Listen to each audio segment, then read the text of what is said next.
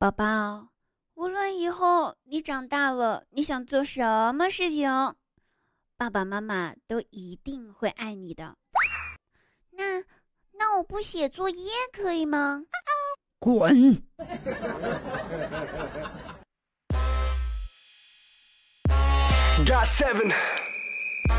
！Hello，大家好，我依然是滴答，开心听滴答，不开心更要听滴答哟。喜欢滴答的话，记得把关注点上呀。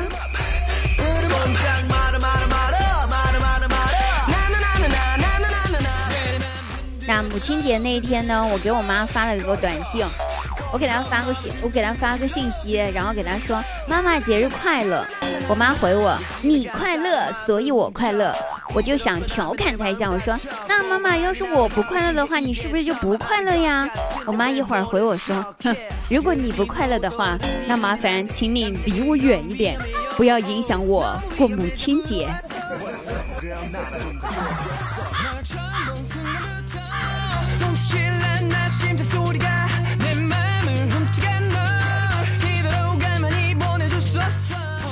姐姐夫吵架了，那姐夫这一次呢，居然学会了顶嘴！我的天哪！我姐气不过就吼道：“就吼哟呵，你还顶嘴哈？我是不是给你脸了呀？”我姐夫一听，立马陪着笑脸说：“那这媳妇儿，要不你再送我一瓶洗面奶好不好？”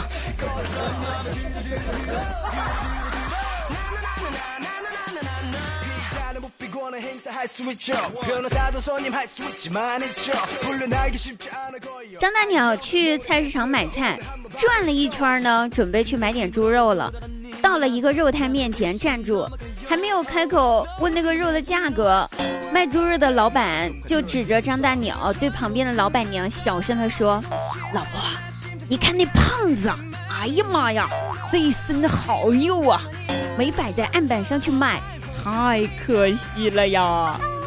张大人一听，肉也不买，赶紧三下五除二跑回了家。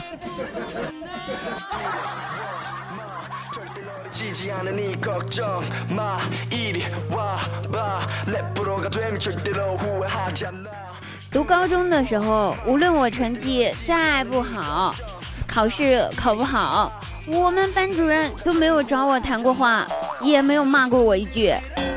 我都有点纳闷了，都直到前段时间我才知道，原来是因为我高中的时候有一次不小心，把那个我和我高中小男朋友的暧昧的短信 发给了我班主任。后来每一次考试没考好，班主任都以为是他影响了我的成绩。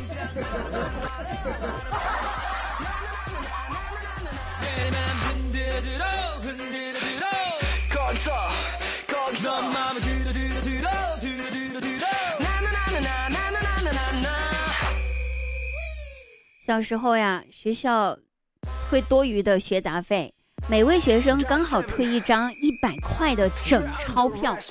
老师呢也通知过家长这件事儿了，可是晚上回家的路上，我忍不住美食的诱惑呀，还是花了三块钱买了块烧饼吃，最后带回了九十七块。回到家，回家后我跟我妈说，我在路上不小心丢了三块。然后那天晚上，我遭到了一顿毒打。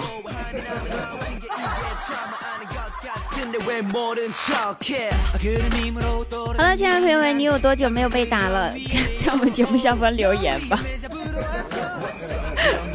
我是三天不打上房揭瓦。好了，本期节目到此结束，我们下期节目再会哦，拜拜。